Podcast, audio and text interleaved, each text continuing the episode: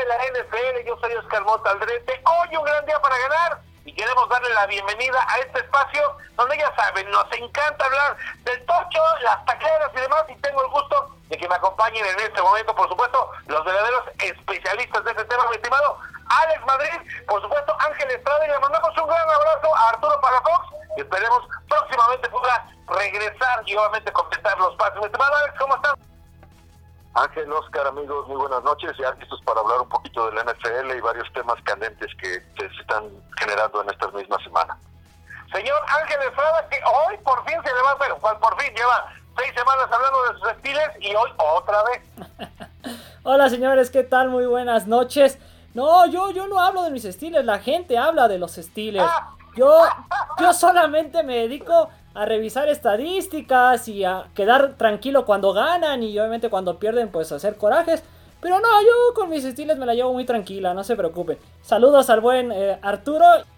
Una semana esperando para decir evidentemente eso. Vamos a empezar con el primer tema, nuestro primer cuarto.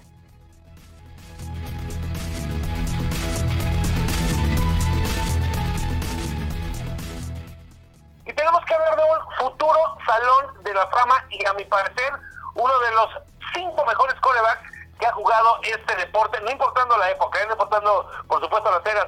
El señor Drew Brees, que acaba de tener una lesión impactante, mi estimado Alex, cuéntanos un poquito porque esto que puede significar no solamente para el equipo de los Santos, sino más aún para la carrera de Drew Brees, que bueno, pues ya no es un muchacho. Exactamente.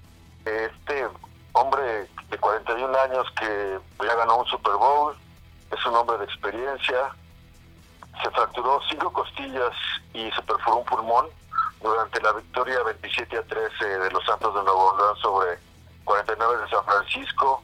El dinero defensivo Kentavious Street le cayó encima y esto le, le ocasionó una lesión muy grave. Él buscó, de hecho, otra opinión, una segunda opinión médica cuando le habían dicho el diagnóstico inicial de la fractura. Yo creo por querer regresar lo antes posible. Él preguntó le confirmaron que tiene fracturadas cinco costillas, un pulmón colapsado.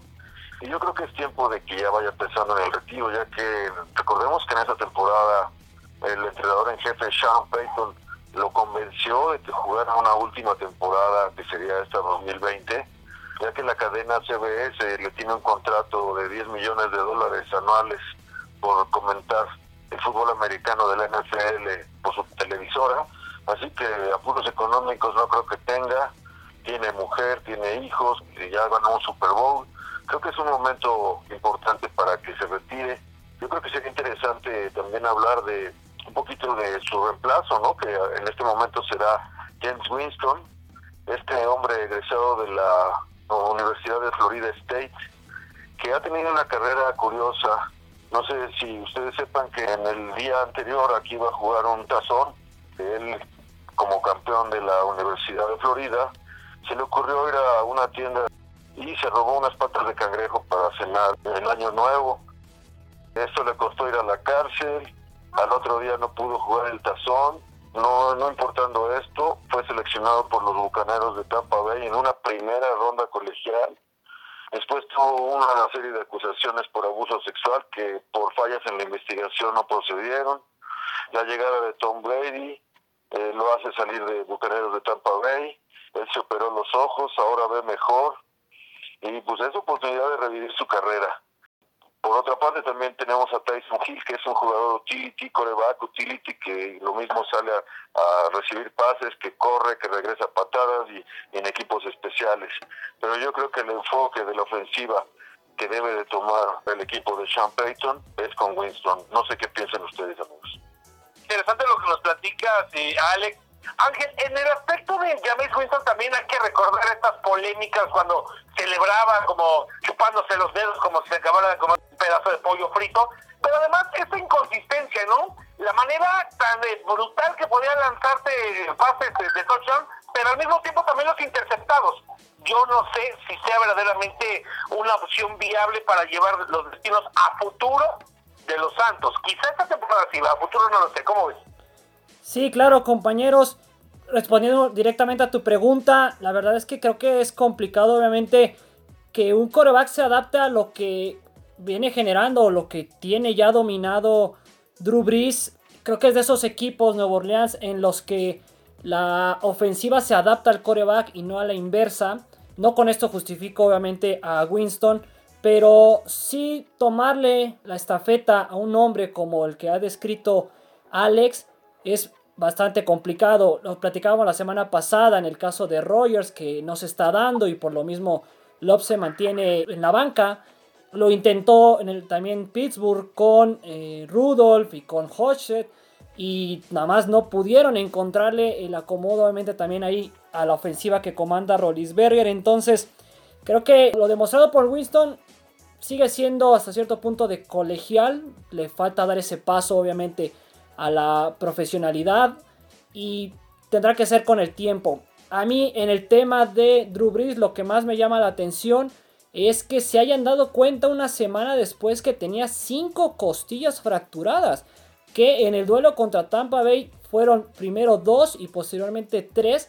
Y bueno, el tema del pulmón que obviamente preocupa, que obviamente eh, se nota inmediatamente con esta cuestión de la dificultad para respirar pero que algo como un hueso roto, si simplemente un hueso ya duele, cinco no se hayan presentado tan pronto el dolor, la verdad me llama mucho la atención.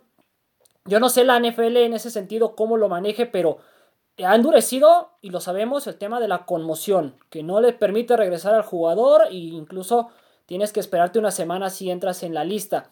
Creo que en este aspecto también la NFL, más allá de cuidar al coreback con los castigos y de evitar que los linebackers o los defensivos les caigan encima, tiene que hacer algo porque el día de mañana no nada más van a ser los dolores de cabeza y lo que sabemos después se presenta cuando se retiran los jugadores, sino va a ser este tema de las costillas, el tema de la cadera, como lo que le pasó a Falls, muchos otros tipos de lesiones que obviamente van a hacer pensar más a los jugadores a extender su carrera. Si no, pregúntele a Andrew Locke.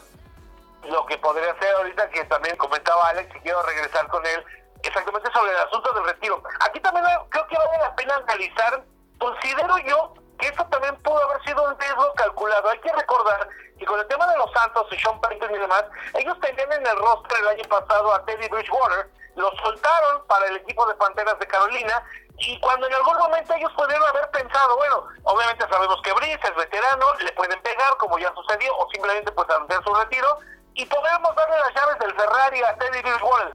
Permitieron que se fueran, se quedaron con Winston, como ya puso bien Alex, y también con Tyson Hill, que eh, ya tampoco es un chamaco, tiene 29 años, y habrá que ver entonces si verdaderamente podría adaptarse bien al esquema de Santos. Digo, a los 29 años me parece que tal vez una vida útil, me llamaría la atención, estimado Alex, no sé tú cómo veas, que también por esta posición tan extraña, tan eh, jugar de todo y nada de Tyson Hill, pues también ya está ciertamente golpeado, ¿no? Exactamente, ya, es un jugador que él es bueno, pero para jugar sorpresas, para terceras oportunidades, incluso conversiones, los puntos, pero no es un jugador que te pueda llevarle a una ofensiva. En cambio, como bien señalas, Bridgewater ya estaba adaptado, incluso la temporada pasada cuando Drew Brees tuvo que salir lesionado, entró y hizo un muy buen papel, ganó todos sus partidos y, no sé por qué lo dejaron ir, como bien mencionas. El aventurarse con Dan Winston, que ha tenido sus aventuras extra cancha, como señalaba anteriormente, creo que le da una cierta desconfianza como para ya tener un formato. Ahora, todo depende de Winston, que ya ha dicho que quiere olvidar todos estos escándalos en los que se ha visto envuelto y dedicarse a su carrera de la NFL. Vamos a ver cómo responde en este noviembre ya frío y diciembre que, se calienta la cosa demasiado en la NFL y en Sport Bowl donde solo cabe esa la mejor liga del mundo, pues estaremos muy pendientes de esa oportunidad de renacer y obviamente del frío le va a doler los huesos al señor Por eso terminamos el primer cuarto. Vamos al segundo.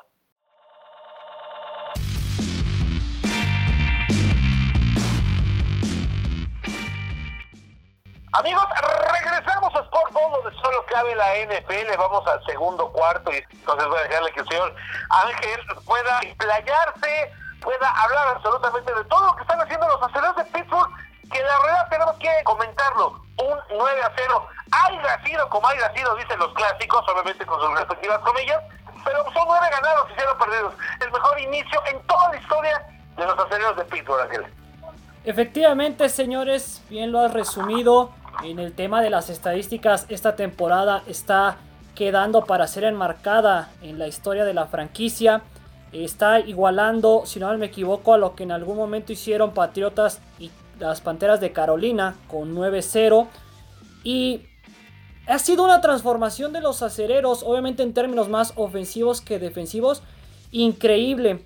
Revisando parte de las estadísticas de la temporada pasada, en general el equipo de Pittsburgh a la ofensiva era el 27 de la NFL.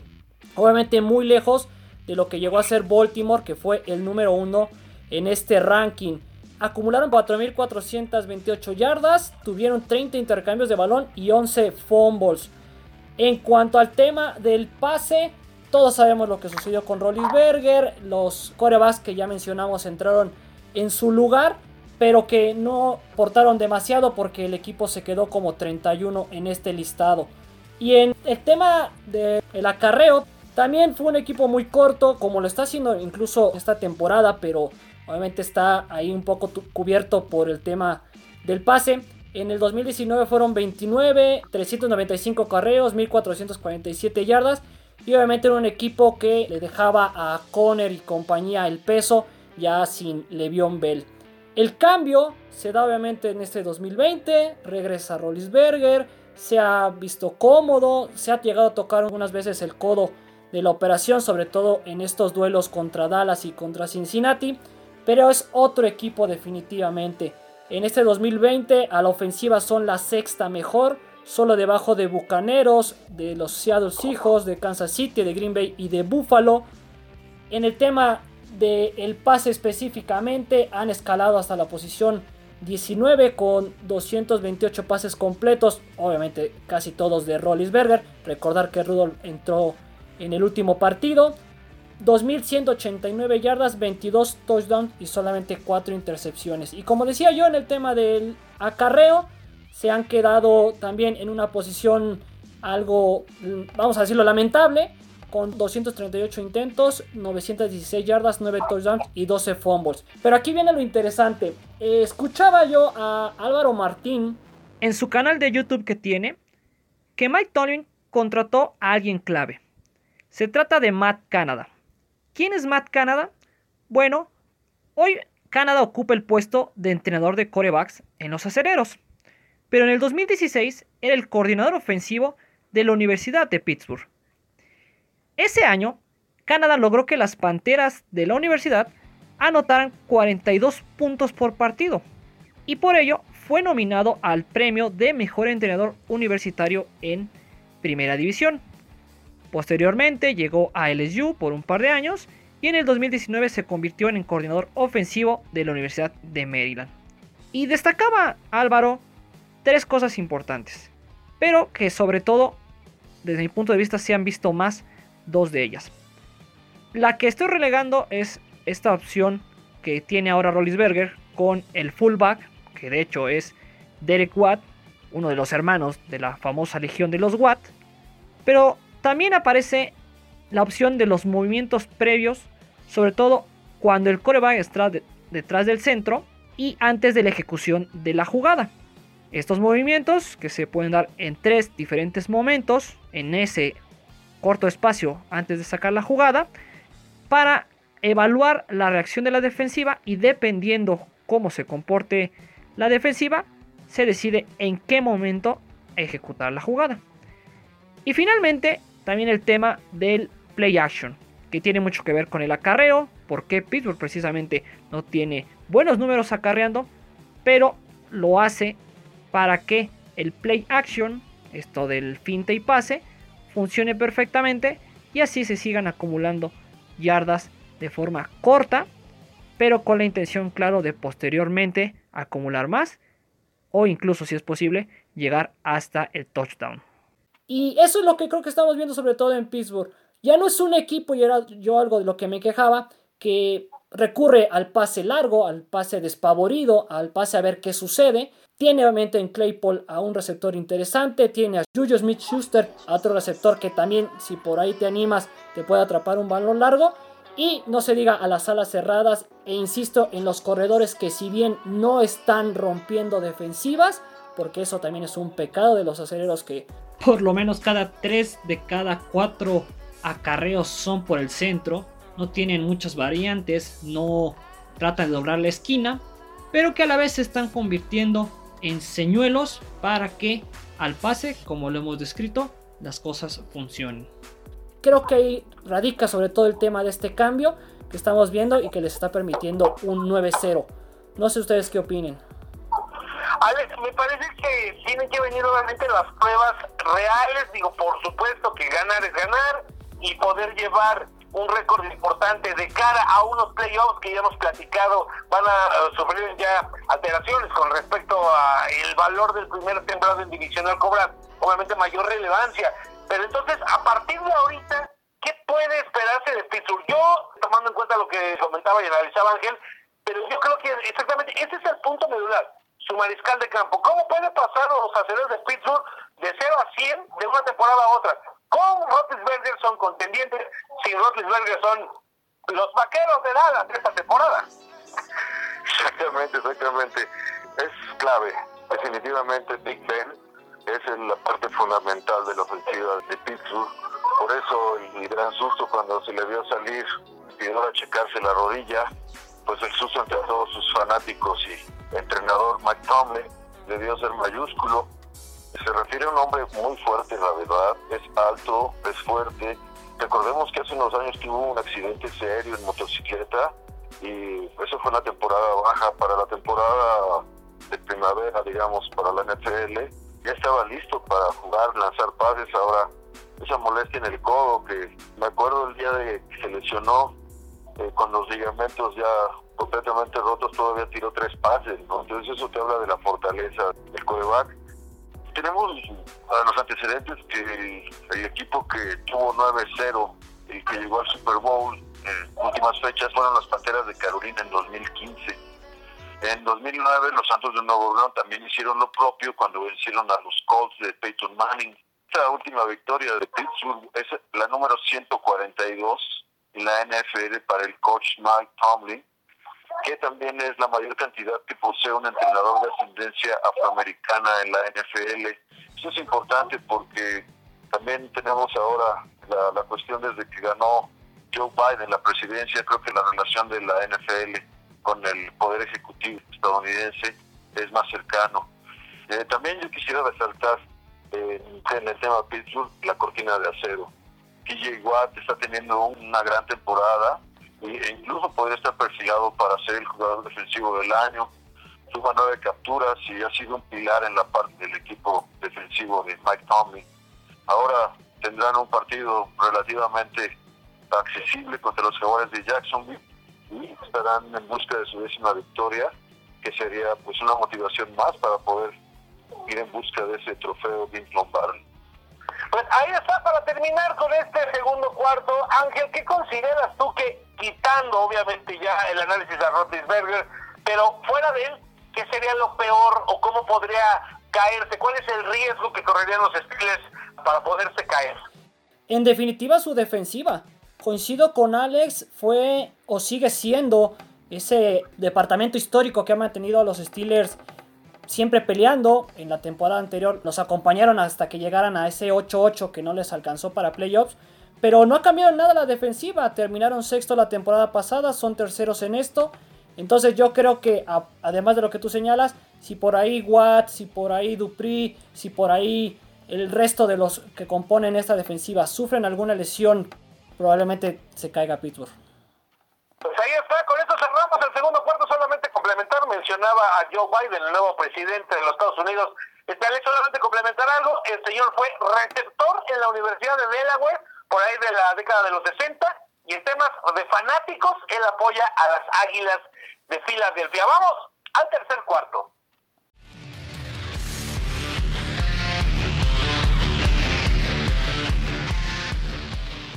Amigos, regresamos al tercer y cuarto cuarto. Vamos a rapidito antes de que se nos acabe el partido.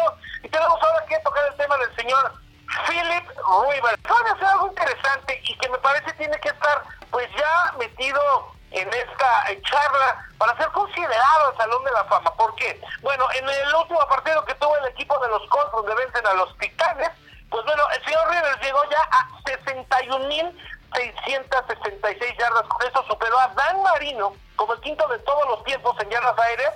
El cuarto es Brett Power con 71.838. No creo que lo alcance pero abajo de Marino y obviamente la persecución de Philip Rivers, pues está de quien hablábamos hace unos instantes, Ben Roethlisberger con 58.479 yardas. El asunto aquí es el siguiente, y se lo pregunto, señora Ex Madrid, por supuesto, Ángel Estrada, con estas estadísticas, independientemente de que no se le recuerde un partido memorable, ya deja tú de playoffs, algún partido memorable, mucho menos un supertazón, lo sabemos, pero con estos números sería suficiente carta de presentación para pensar en Philip Rivers como un candidato al Salón de la Fama? Ay, amigos, creo que esa es una pregunta muy interesante. Mira, para Salón de la Fama yo creo que tendríamos que pensar un poquito mejor. Pero lo que sí es un hecho es que tras el abrupto retiro de Andrew Locke y que después los Colts confiaron en Jacoby Brissett, el experimento no les dio resultado y ahora la llegada de Philip Rivers por un año y 25 millones de dólares nada despreciables, pues ya tenemos a un veterano de 38 años que sabe cómo jugar, sabe los momentos de los partidos claves. También tenemos que decir que Rivers es un hombre muy estudioso. Recordemos que cuando los cargadores de San Diego se mudaron a Los Ángeles, Philip Rivers con sus 11 hijos se tuvo que quedar en San Diego, ya que si no tendría que haber partido la vida casi de todos sus hijos con sus amigos, sus escuelas, todo esto. Entonces, usted lo que hizo fue que adaptó una camioneta van, contrató un chofer y con una pantalla gigante aprovechaba más o menos las dos horas que hay entre San Diego y Los Ángeles para trasladarse diariamente de los entrenamientos y viceversa para hacer los estudios, estudiar el plan de juego, analizar jugadas, en ocasiones solo y a veces acompañado. Así que yo creo que es un elemento que, podría, si no Salón de la Fama, va a tener a los Colts de Indianapolis en competencia esta temporada. Vendrá Ángel, por supuesto, reitero, este asunto de que, pues bueno, estudioso, pero está dentro de la historia de la franquicia. De hecho, recordar a mariscales de campo de los ahora cargadores de Los Ángeles, pues obviamente tienes que mencionar a Dan Fouts y tienes que mencionar a Philip Rivers independientemente de que hayan o no llegado, digo, Dan Fouts tampoco ganó Supertazón mucho menos, entonces me parece que con esto que se está haciendo y además los números, sí tiene una situación para levantar la mano, ¿no? ¿Cómo ves? Sí, totalmente de acuerdo en lo último que mencionas. Yo aquí te contestaría también con otra pregunta, pero primero voy a desarrollar mi opinión. Rivers definitivamente ya debe de estar a nada de recibir, yo creo, el nombramiento para formar parte de los cargadores, efectivamente, como alguien importante, porque siempre los mantuvo en la pelea Sí, desafortunadamente estaban en una división complicada que a veces se repartía el protagonismo y el liderato entre Denver, Oakland, despertaba de repente Kansas City, por ahí te tropezaba, ahora es otro Kansas City, claro está. Y Rivers ahí tenía a los cargadores peleando por lo menos por el comodín y ya estando en instancias de playoffs, pues brindándote unos cuartos interesantes, al final no le alcanzaba. Pero toda su carrera prácticamente fue con los cargadores. Ahí creo que ya tiene asegurado el tema. La cuestión y que tú preguntas, no debería ser una referencia para que formes parte del Salón de la Fama los títulos. No debería porque efectivamente hay muchos corebacks que han pasado, muchos jugadores que han pasado que no han sido precisamente no les ha alcanzado por el equipo o por un partido en específico. Porque te digo la pregunta que tengo en mente. Ya deberíamos de considerar para Salón de la Fama entonces a Patrick Mahomes porque ya tiene un título de Super Bowl. Yo creo que no. Yo creo que obviamente le falta carrera a Patrick para ser considerado en este exclusivo lugar. Ahora, esperemos que a Rivers le alcance esta temporada. Porque ahí tiene a los potros, ¿eh? Ha llegado una división un poco más abierta, que donde se ha caído Tejanos, donde los Titanes de Tennessee están encontrando un rival.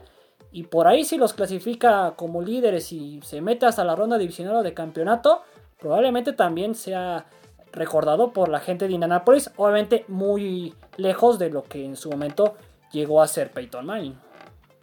voy a revirar y a contestar este planteamiento que tú haces, porque pues obviamente estamos en un asunto de los supuestos, en la emparrillada de los supuestos, pero me parece que entonces habría que analizarlo. Si Patrick Mahomes decidiera hoy dice ya tengo 500 melones, o bueno, no los tiene todos porque no cumplió el contrato, pero que dice ya soy demasiado millonario, ya me voy a casar con mi esposa, hoy ya no quiero jugar fútbol americano, hoy me retiro, pues yo creo que con un campeonato de Supertazón, un MVP, esas temporadas de 5.000 yardas y además con lo que ha hecho, me parece que sí tendría argumentos, quizá no para entrar de manera inmediata como lo va a hacer Peyton Manning el próximo año, pero sí lo podría tener, considero yo. Vamos rápidamente al cuarto cuarto y con eso me ligo inmediatamente.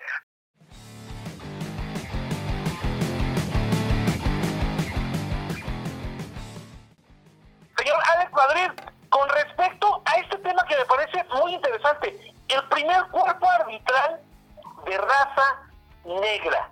¿Qué es lo que va a pasar en la NFL con respecto a esto? Exactamente, Oscar, bien señalas y bueno, pues como ya estamos en temas políticos, eh, también señalemos que Joe Biden fue, como bien lo recordabas, receptor abierto, él, eh, su característica era la velocidad, incluso le apodaban Dash en la Universidad de Delaware, como bien mencionas. Él, bueno, es totalmente un rostro completamente distinto al que presentó Donald Trump, que siempre durante su mandato se enfrentó a los jugadores negros que protestaron contra la discriminación racial en los Estados Unidos y por primera vez, ahora que ya está como presidente electo Joe Biden, la NFL designa por primera ocasión en la historia un cuerpo arbitral totalmente de raza negra. Eh, el primer referee de color que trabajó en la liga data de 1965, fue Bull Toller, fue el primer árbitro de raza negra y eh, ahora en el duelo del próximo lunes por la noche entre Carneros de Los Ángeles y los Bucaneros de Tampa Bay de Tom Brady, habrá exclusivamente jueces negros. El referee será Jerome Boger, el umpire Barry Anderson, el juez de down Julian Mapp, el juez de línea Carl Johnson, el lateral Dal Shaw, el juez de campo Anthony Jeffries y el posterior será Greg Stitt. Comúnmente cinco de estos oficiales trabajan juntos en el mismo grupo y en esta ocasión se unirán Johnson y Steve para conformar el equipo arbitral completo de raza negra. Esta cuadrilla acumula 89 campañas en forma combinada dentro de la NFL y ha elaborado en seis Super Bowls. Son, digamos, de una calidad probada y creo que es una señal muy significativa de la liga para tener un lazo de comunicación con el ejecutivo del estadounidense. Y más allá, me parece que es obviamente una como tú bien mencionas, un mensaje en el cual pues se tiene que de una vez por todas mandar este mensaje de unión y de que verdaderamente ya dejar atrás todos los temas sobre racismo.